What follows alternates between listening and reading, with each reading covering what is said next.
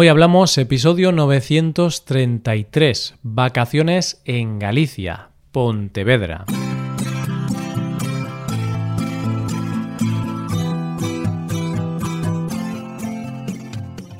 Bienvenido a Hoy Hablamos, el podcast para aprender español cada día. Ya lo sabes, publicamos nuestro podcast de lunes a viernes. Recuerda que puedes ver la transcripción de este episodio y ejercicios y explicaciones en nuestra web para ver ese contenido tienes que ser suscriptor premium. Hazte suscriptor premium en hoyhablamos.com. Hola, oyente, ¿qué tal? ¿Cómo estás? Hoy llegamos al último episodio del tema del mes y para mí es como volver al principio del todo, ya que acabamos con la provincia donde vivo. Y la verdad es que esto es como un arma de doble filo, ya que a veces es más complicado hablar de lo que conoces muy bien. Esto es porque quieres hablar de todo, pero tienes que resumir mucho, y siempre sacrificas algo de lo que querías hablar. Es como elegir a un hijo favorito. pero bueno, solo espero que os quedéis con ganas de venir y así descubráis, vosotros, todo eso que me he tenido que dejar en el tintero. Hoy hablamos de Pontevedra.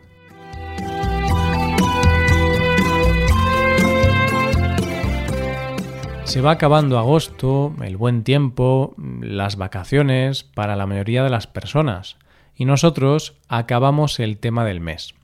Como habrás comprobado, a lo largo del mes hemos hecho un recorrido por todos los rincones de Galicia. Hemos visto una por una todas las provincias.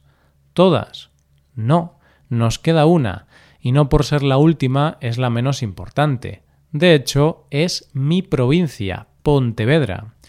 Y es que esto es como cuando comes un plato que tiene algo que te gusta mucho, que te lo puedes comer primero o puedes dejarlo para el final. Y en este caso he dejado la provincia que mejor conozco para el final. Pero no voy a empezar hablando de mi ciudad, Vigo, sino que voy a empezar por la ciudad que es la capital de la provincia y que le da nombre, Pontevedra. Pontevedra es una ciudad pequeña, asequible, de esas ciudades que parece que pasan desapercibidas para el gran público, pero que cuando la visitas y la conoces tienes la sensación de que todavía tiene mucho que ofrecer y que descubrir. Y desde luego es una ciudad mágica. Y puede que pase un poco desapercibida para los españoles o para los turistas, pero lo cierto es que esta pequeña ciudad es un ejemplo a seguir en todo el mundo. ¿Sabes por qué? Pues porque la ciudad es todo un ejemplo de modelo urbano, y no solo despierta interés en muchos países como China o Francia, sino que ha recibido varios galardones. En 2014 se le concedió el galardón ONU Habitat, que la reconocía como una de las ciudades europeas más cómodas para vivir, especialmente en materia de calidad urbana, movilidad y accesibilidad. Al año siguiente, y por el mismo motivo, se le concedió en Nueva York el premio de la excelencia urbana del Center for Active Designer, así como el Ciudad de Movilidad Inteligente Eurochina 2015, que fue entregado en Hong Kong. Todo esto lo puedes comprobar paseando por sus calles. Pero a la vez que disfrutas de esta maravillosa ciudad empedrada y llena de plazas, hay sitios que no te debes perder uno de los sitios fundamentales a la hora de visitar Pontevedra es, sin duda, la Plaza de la Peregrina. Y es que aquí hay varias cosas que no te puedes perder. Primero, la iglesia que da nombre a la plaza, la iglesia de la Virgen Peregrina. Se trata de una iglesia que tiene forma circular y además su planta es en forma de vieira. Y por si te lo estabas preguntando, sí, es la única con esta forma en España.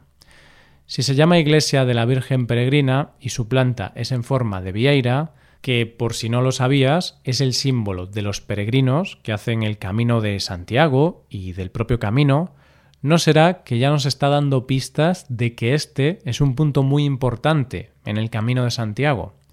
De hecho, es parada obligatoria de los peregrinos pasar a ver a la Virgen Peregrina para que les dé su protección y es que Pontevedra es la capital del camino portugués. Allí mismo, en esa plaza, te podrás encontrar con otro de los símbolos de esta ciudad, el loro rabachol. ¿Quién es este loro? El loro Rabachol fue un loro real que fue muy famoso en la ciudad a finales del siglo XIX y principios del XX, ya que era un loro propiedad de Perfecto Feijó, un boticario que lo tenía en su negocio y por donde pasaban muchas personalidades de la cultura, la política y el arte, ya que en la botica se hacían muchas tertulias. El loro se fue haciendo famoso y cuando el famoso loro murió, allá por 1913, fue algo que conmocionó a toda la ciudad. Se murió durante el carnaval y desde entonces, el último día del carnaval, en Pontevedra, se hace el entierro del loro Rabachol en sustitución del entierro de la sardina, que es lo más normal en todas las ciudades de España. Dos de las cosas más típicas de Pontevedra son los puentes y las plazas. De hecho, el nombre de Pontevedra viene de Pontem Veteram, en referencia al primer puente que se construyó en la ciudad, y hace referencia al puente actual llamado Puente del Burgo. Plazas hay muchas y todas ellas están llenas de gente y de bares y es que no por cualquier cosa se dice que Pontevedra da de beber a quien pasa. Así que pocas cosas hay mejores que pasear por esta maravillosa ciudad y descubrir esas plazas escondidas donde tomarse algo y disfrutar del ambiente de la ciudad.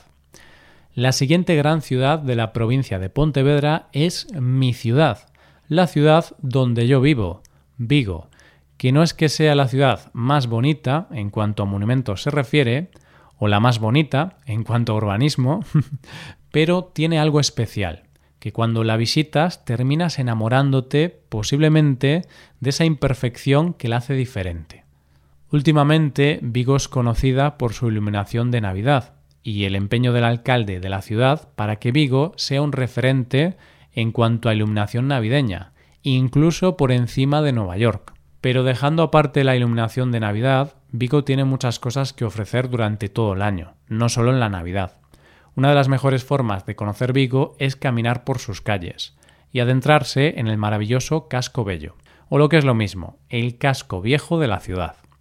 Y es que al casco viejo de Vigo le ha pasado como a otros cascos viejos de otras ciudades, que han sufrido un gran proceso de renovación para bien.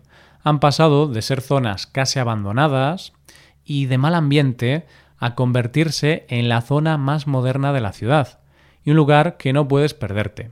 Antes hablábamos de las luces de Navidad, y puede que la tradición de luces en Vigo venga de lejos, porque en el Casco Bello puedes ver la primera farola de luz eléctrica de Vigo.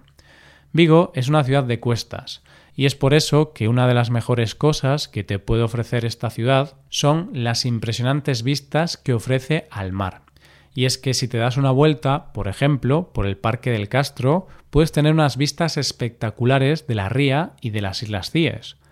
Vigo es una ciudad para pasearla, para disfrutarla, para ir a alguna de sus numerosas playas, para ir al Parque de Castrelos a dar un paseo, o para ver la cantidad de esculturas que acogen sus calles, y sobre todo para sentarte en uno de sus innumerables bares y disfrutar de cómo respira la ciudad con esa tranquilidad que tienen todas las ciudades de mar. Pontevedra tiene unos pueblos fantásticos que no te puedes perder, y sin duda uno de esos es Conbarro. Conbarro es un pueblo marinero que se ha convertido en uno de los grandes destinos turísticos de la provincia, y es muy famoso por sus casas que dan directamente al mar, y sobre todo por el gran número de hórreos que hay en el pueblo. No puedes ir a Galicia y no saber lo que es un hórreo. Así que te diré que es una construcción que se hacía para mantener la conservación de los alimentos alejados de la humedad y de los animales. Y es por eso que se levanta sobre unos pilares. Es una construcción de piedra, suele ser rectangular y con ranuras en las paredes para la ventilación. Es como una mini casa sobre pilares. Es algo muy tradicional en Galicia y actualmente los hórreos son un patrimonio protegido por ley. Si tienes uno en tu casa, no puedes demolerlo o hacerle cambios.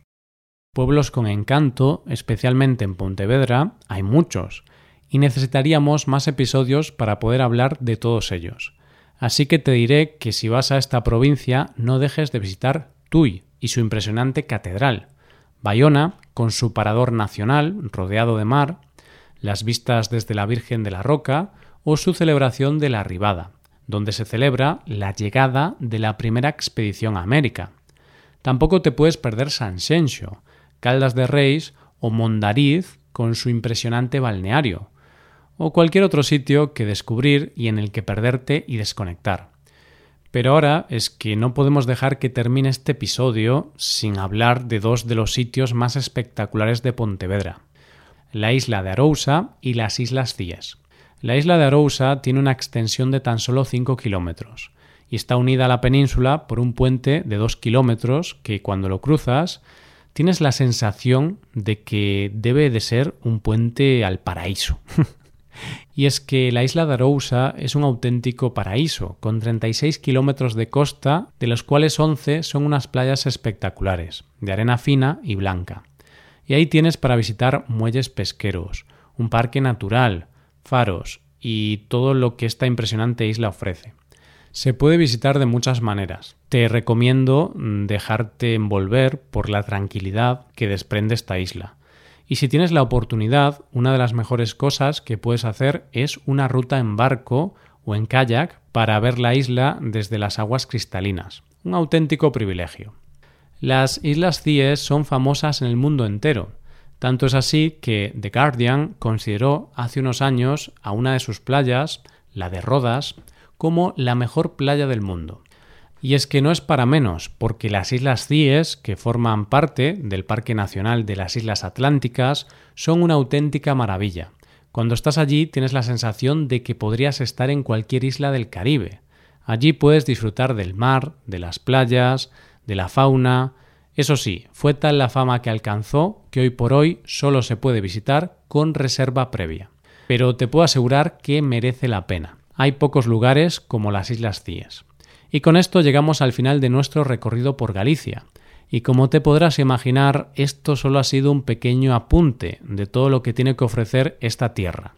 Y no es porque sea mi tierra, pero me apuesto lo que quieras a que cuando vengas solo vas a poder pensar cuándo podrás volver, porque Galicia es mucha Galicia y quien viene repite. Así que, oyente, vente para Galicia, estás invitado.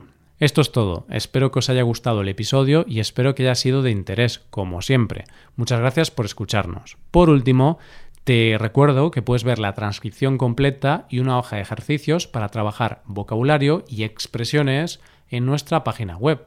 Ese contenido solo está disponible para suscriptores premium hazte suscriptor premium en nuestra web hoyhablamos.com.